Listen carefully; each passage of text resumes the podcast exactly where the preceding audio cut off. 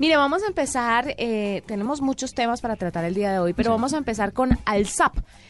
Esta es una aplicación que lucha contra el, Alzheimer y fue desarrollada por españoles.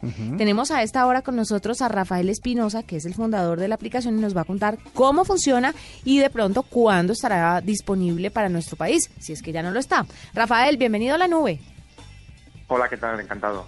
¿Cómo funciona ALSAP, primero que todo? Bueno, eh, eh, es una aplicación, como bien comentabas. Eh, lo que nosotros siempre decimos es que más que una aplicación para Alzheimer es un servicio completo. ¿no? Lo que ocurre es que, bueno, a través de las tecnologías de hoy en día, el, vehículo de presentación es en formato de aplicación. Y sobre todo lo que funciona con tres partes muy claras. Eh, por una parte tenemos terapias no farmacológicas que hemos digitalizado y que que tienen un componente científico detrás que está validado científicamente, es decir, no simplemente son juegos, sino que son ejercicios cognitivos para rehabilitar el cerebro. Por otra parte, tenemos un banco de recuerdos personal, donde lo que hacemos es subir recuerdos y catalogarlos de una manera especial para que así, digamos, podamos luchar contra el Alzheimer. Pues si él nos quita los recuerdos, nosotros los traemos de vuelta. Y por último, tenemos una parte, la parte social del servicio, que es eh, una parte de gamificación, donde lo que se pretende es pues un poco que toda la familia, eh, que no se convierta el Alzheimer en un problema de dos, sino que toda la familia pueda participar activamente en la lucha contra el Alzheimer. Oh, me, parece muy interesante sobre todo la parte de la, del banco de recuerdos. Eh, eh, eso, obviamente tiene que ser personalizado y, tiene que estar o que residir a la mano de las personas que padecen pues de, de esta enfermedad. ¿Cómo funciona este banco? Pues mira, es, eh, todos estamos acostumbrados a día de hoy, ¿no? En la era digital, a, tener una especie de repositorio online. Eh, pues nosotros lo que hacemos es tenemos un repositorio online de recuerdos, sea en formato vídeo, en formato foto, eh, música, cualquier tipo de formato.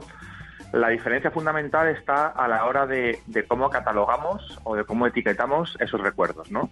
el resto de sistemas que todos conocemos, el problema que tienen y por lo que no pueden ser utilizados para una terapia contra el Alzheimer es porque la forma que tienen de catalogar o de etiquetar esos recuerdos, pues realmente es la forma que sigue un ordenador, que muchas veces es por un nombre y una fecha. Y lo que ocurre es que lamentablemente pues nuestro cerebro no funciona como un ordenador, sino que los procesos cognitivos que sigue nuestro cerebro para fijar recuerdos eh, se basan en, diferentes aspectos que no tienen absolutamente nada que ver con una fecha o una persona. ¿no? Eh, entonces, lo que nosotros hacemos, lo que hemos creado es un algoritmo mnemotécnico donde a través de tres sencillos pasos somos capaces de, digamos, extraer esa información cognitiva importante de un, recuerdo para poder saber precisamente luego cómo utilizarla y cómo poder personalizar una terapia.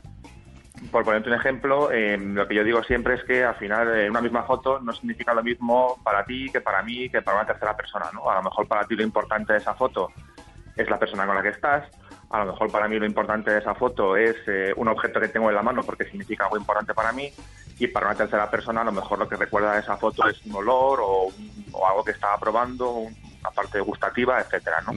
Lo que intentamos hacer es precisamente eso, es decir, para este recuerdo en concreto, para ti que supone, cuál es la información importante que tú tienes en ese recuerdo y que ha hecho que se quede fijado a tu cerebro y vamos a utilizarla después para poder hacerte una terapia personalizada. Claro, yo no he conocido a personas con Alzheimer y pues más o menos tengo idea de cómo funciona, pero cómo, se desarrolla la enfermedad, pero la verdad, claro, claro, no lo tengo. Pero hasta qué grado de, de, enfermedad o de avance de la enfermedad se puede utilizar la aplicación, porque cómo no se le olvida a una persona con Alzheimer que tiene que ir a la aplicación. Bueno, a ver, unas cuantas cosas. Eh, lo primero es verdad que, uno de los grandes problemas es que, bueno, el Alzheimer lleva con nosotros mucho tiempo, entonces ya casi lo hemos adoptado como algo que está ahí, eh, con lo cual digamos que a lo mejor no le prestamos demasiada atención porque ya hemos aprendido a convivir con él. Lo que nosotros queremos es que, lamentablemente, como no hay una cura, esa convivencia que tenemos que hacer con el Alzheimer pues sea de la mejor manera posible, ¿no? Y entrando un poco en la parte ya más científica, eh, existe una, una, escala oficial, digamos, científica de, grado de deterioro cognitivo, que es el GDS, es el Global Deterioration Scale. Eh, funciona entre un GDS3, que digamos es un momento en el que acaban de detectarte Alzheimer, y un GDS5, que sería un momento en el que ya ni una terapia, ni un fármaco, ni nada ya es, digamos, totalmente irreversible, ¿no? Y lo bueno también que tiene es ese componente social que te decía antes, es decir, no se te va a olvidar, porque aunque tú tengas el Alzheimer, lo que vas a tener siempre al lado es o un terapeuta o un familiar que va a estar cuidando de ti. Eh, nosotros lo que siempre decimos es que en nuestro caso la tecnología lo que hacemos es, como te digo, que, que, mejore, que sea accesible y que mejore la calidad de vida de las personas con Alzheimer. Pero en este caso en concreto, no pretende sustituir a nadie, primero porque es insustituible y segundo porque es que no nos interesa, porque realmente lo que queremos con el Alzheimer es que estés acompañado por tu familia, te estén apoyando, no te encuentres solo, entonces es una es un acompañante más que un sustituto. Rafael, ¿usted cree que el tema de la utilización de la tecnología para este tipo de cosas eh, puede hacer que las personas retrasen un poquito la enfermedad o que la enfermedad avance? Mira, es una buenísima pregunta. Eh, dos cosas. La primera es que sí, efectivamente se puede retrasar el, avance de la memoria.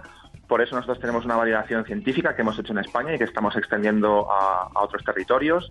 Y es uno de, pues digamos, de, las grandes bazas o de lo que siempre nosotros defendemos, ¿no? Que, como te decía al principio, que no es un juego, no es algo que tú te descargas para utilizar durante un par de tardes y luego te aburres, es una terapia, es un servicio y por lo tanto no hacemos magia, necesitamos nueve meses para tener un impacto cognitivo en el cerebro de las personas, pero eh, funciona porque está demostrado, ¿no? Entonces eso es eh, eso es muy importante. Y luego por otro lado también eh, hay que destacar mucho. estamos hablando de personas, tendemos a, bueno, no en, cierto aspecto a menospreciarlas o a decir, bueno, como son personas mayores, ¿no?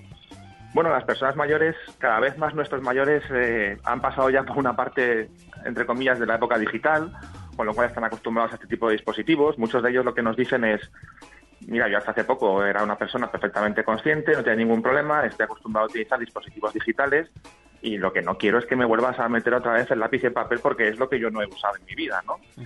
Entonces los resultados que estamos teniendo de, a, la, hora de aplicar esta terapia eh, a, través de, tecnología, pues la verdad es que están siendo muy, muy, muy interesantes, eh, tienen un nivel de atención muy importante, les hace volver a sentirse otra vez en control de la situación, que es lo primero que pierden, ¿no? Empiezan a ver cómo su vida, bueno, pues no, no la tienen en control, se desolvidan o no son autónomos y con ese tipo de dispositivos, pues durante ese rato no se vuelven a sentir en control, con lo cual es una parte muy importante y, no solamente ya es el hecho cognitivo en sí, sino es el hecho, pues lo que te digo, de, que durante 45 o 50 minutos al día mm, reciben o reviven una serie de emociones, se vuelven a ser ellos mismos, eh, se sienten seguros porque pueden controlar algo tecnológico, entonces ese también es un aspecto, más allá del propio aspecto cognitivo, es otro aspecto en lo que es eh, el día a día de un paciente con Alzheimer que también es importante. Bueno, usted conoce bien la enfermedad y de pronto nos puede ayudar a dar eh, claridades sobre ciertos temas. ¿Qué de cierto hay que si uno ejercita la memoria, y esto va a una pregunta que le puedo formular más adelante, pero ¿qué, qué de cierto hay que si uno ejercita la memoria puede prevenir un poco esa enfermedad? No hay estudios. Eh, yo conozco el Alzheimer hasta cierto punto. Aquí a lo mejor tendría que ser una pregunta más para todos los expertos y los neuropsicólogos que trabajan con nosotros. Yo el Alzheimer lo conozco sobre todo a través de la tecnología, que es más mi fuerte. Lamentablemente, pues en estos dos años, tres, sí que he visto muchos casos. Lo que sí que te puedo decir, y eso, eso sí que lo sé y lo puedo decir con, con, con conocimiento de causa, es que bueno, al final hay, eh, hay, hay, que lanzar noticias, ¿no? Hay que hacer diversos estudios. Eh, lo que importante es que esos estudios y esas, esos, bueno, esas, esas entre comillas, eh, nociones que se tienen sobre Alzheimer realmente estén soportados por algún estudio clínico, ¿no? en concreto, hasta donde yo sé, pues realmente que se pueda prevenir o no, igual que por ejemplo que sea genético, etcétera, no es algo que a día de hoy esté demostrado. Lo que está demostrado es que sí que se puede retardar y sí que se pueden hacer determinados tipos de ejercicios para que esa curva ¿no? de deterioro no sea tan rápida, que al final es un poco también lo que nosotros queremos. El problema del Alzheimer es que te quita tiempo. Eh, lo que nosotros queremos es recuperar ese tiempo. Lo que pasa es que mi, pregunta iba, iba un poco más allá y es que muchas veces las personas eh, que, que en teoría tenían muy buena memoria porque recordaban muchas cosas, las nuevas generaciones han dejado de tener ese tipo de memorias porque todo lo depositan en lo digital. Entonces, ¿qué, qué tan, qué tan malo también resulta ser eso?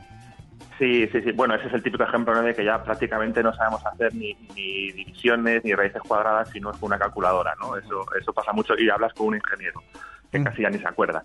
Eh, sí, en eso sí que tiene parte de cierto. Eh, te cuento un poco también y lo relaciono con por qué nuestra terapia es, es interesante, ¿no? Nuestra terapia es interesante porque lo que hace es activar la multiplasticidad del cerebro. Te voy a poner un ejemplo que esto es muy sencillo y, que, ilustra mucho tu ejemplo. Puede haber gente que esté haciendo, eh, vamos a poner un tipo de ejercicio, un sudoku, y dices, oye, soy muy bueno haciendo sudokus. Y luego me giro y si tengo Alzheimer, eh, veo a mi hijo delante y no sé quién es.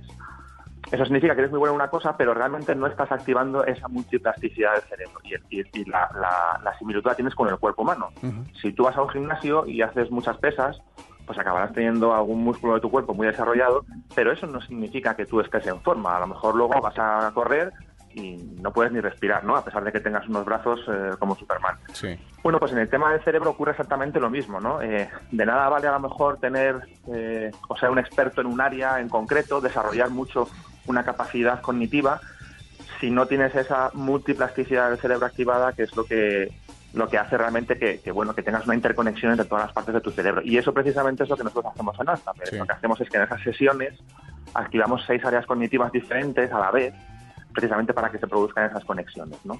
Entonces, esa, esa es la parte realmente importante a la hora de poder generar una terapia y a la hora de poder tener un, algún tipo de procedimiento eh, y no tiene nada que ver con, con, con, que seas un experto en un área o no. De eso sí que te puedo decir, por ejemplo, que hay algunos estudios en los que las personas que se prevé que pueden tener menos, eh, menos probabilidades de tener Alzheimer, hay un colectivo muy claro que es, por ejemplo, el colectivo de los taxistas. Uh -huh. Y esto es porque al final, bueno, entre que tienen que aprenderse la memoria, tienen que coordinar sitios, tienen que coordinar por dónde van más rápido, etcétera, etcétera, tienen una capacidad, como te digo, de activar múltiples partes del cerebro en su trabajo, en su, en su día a día, que hace, bueno, pues que, que sí que esa parte en concreto les valga para que cuando sean mayores tengan menos probabilidad. Eh, Rafael, ¿está disponible para Colombia o para qué partes del mundo por ahora? Mira, ahora mismo estamos en, una, en, en fase de pruebas, sí. estamos con más de 70 eh, pacientes. La versión de pruebas eh, gratuita sí que está disponible, está disponible para, de hecho está disponible en todo el mundo, en Colombia, en la Apple Store de momento, eh, además está en, en perfecto castellano. Eh, y bueno, se puede descargar precisamente para eso, ¿no? Para continuar con, con esas pruebas que estamos haciendo y esperamos que la primera ya versión oficial esté disponible para principios de 2017. Claro, fantástico. Es Rafael Espinosa, el fundador de Alzap, una aplicación que le puede ayudar a luchar contra el Alzheimer y a no perder su vida tan de lleno y tan rápido. Uh -huh. Es una buena opción para esto, además W, porque todo el mundo asocia el Alzheimer con gente mayor y resulta que hay un Alzheimer temprano, sí. que le da a gente muy joven. Uh -huh. No crea que no lo puede tocar en cualquier momento. Y esta es una opción para que la tenga en cuenta. Muchas gracias a Rafael que está con nosotros.